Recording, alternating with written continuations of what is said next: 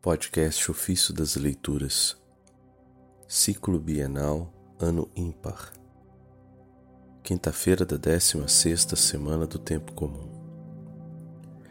Pela unção recebida, os cristãos são consagrados para sempre à cruz de Cristo.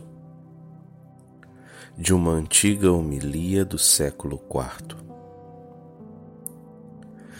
Os cristãos perfeitos, considerados dignos de alcançar o mais alto grau da perfeição e a tornarem-se próximos do Rei, são consagrados para sempre à cruz de Cristo. Na verdade, assim como na época dos profetas, a unção era um ritual particularmente precioso requerido para consagrar reis e profetas. Da mesma forma, agora, os homens espirituais, marcados pela unção do céu, são cristianizados pela graça para se tornarem eles próprios reis e profetas dos mistérios divinos. Ou melhor, justamente estes são os filhos os senhores, os deuses, os escravos, os prisioneiros, os desprezados, os crucificados, os consagrados. Se a, se a unção feita com óleo, extraído de uma planta terrena e visível, era tão eficaz a ponto de conferir uma dignidade incomparável àqueles que a recebiam, era estabelecido que, pelo ato da unção, fossem consagrados os próprios reis.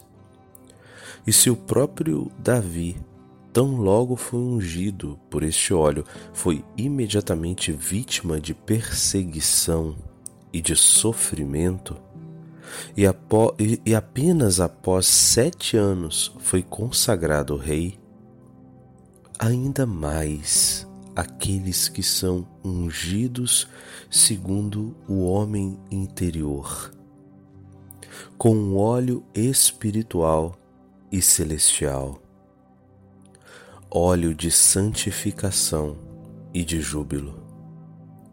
Recebem a marca do Rei incorruptível e a garantia da vida eterna, que é o próprio Espírito Santo, o Paráclito.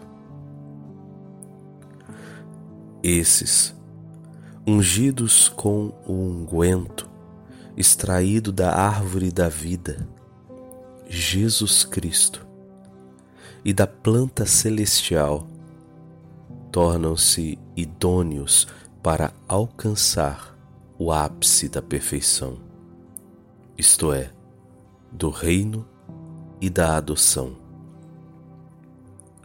De fato, aqueles que são íntimos do Rei do céu e ancorados à confiança no Todo-Poderoso, já neste mundo entram no seu palácio, onde moram os anjos e os espíritos dos santos.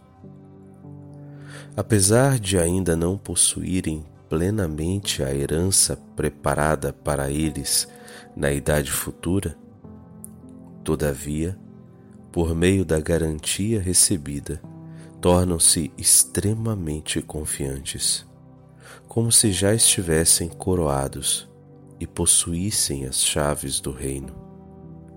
E nem se maravilham como algo novo e incomum de ser chamados a reinar com Cristo, graças ao Espírito Santo, que os enche de confiança. Como? Porque enquanto ainda vivem na terra, eles são tomados por aquela suavidade e doçura, por aquela força que é característica do Espírito para os cristãos, chamados a reinar na idade futura, não haverá nada de novo ou inesperado, pois já puderam conhecer os mistérios da graça. De fato, quando o homem transgrediu a ordem do Senhor, o diabo cobriu com um véu negro a alma dele.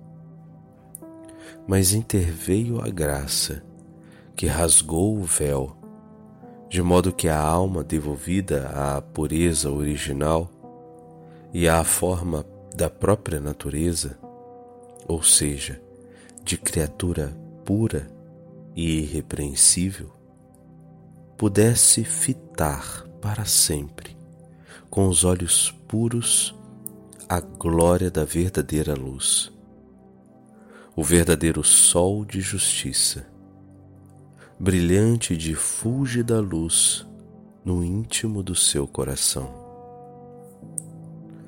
E como no fim do mundo destinado a perecer, os justos no reino futuro serão inundados pelo esplendor da glória de contemplar, segundo a promessa, unicamente o Cristo, eternamente glorioso à direita do Pai.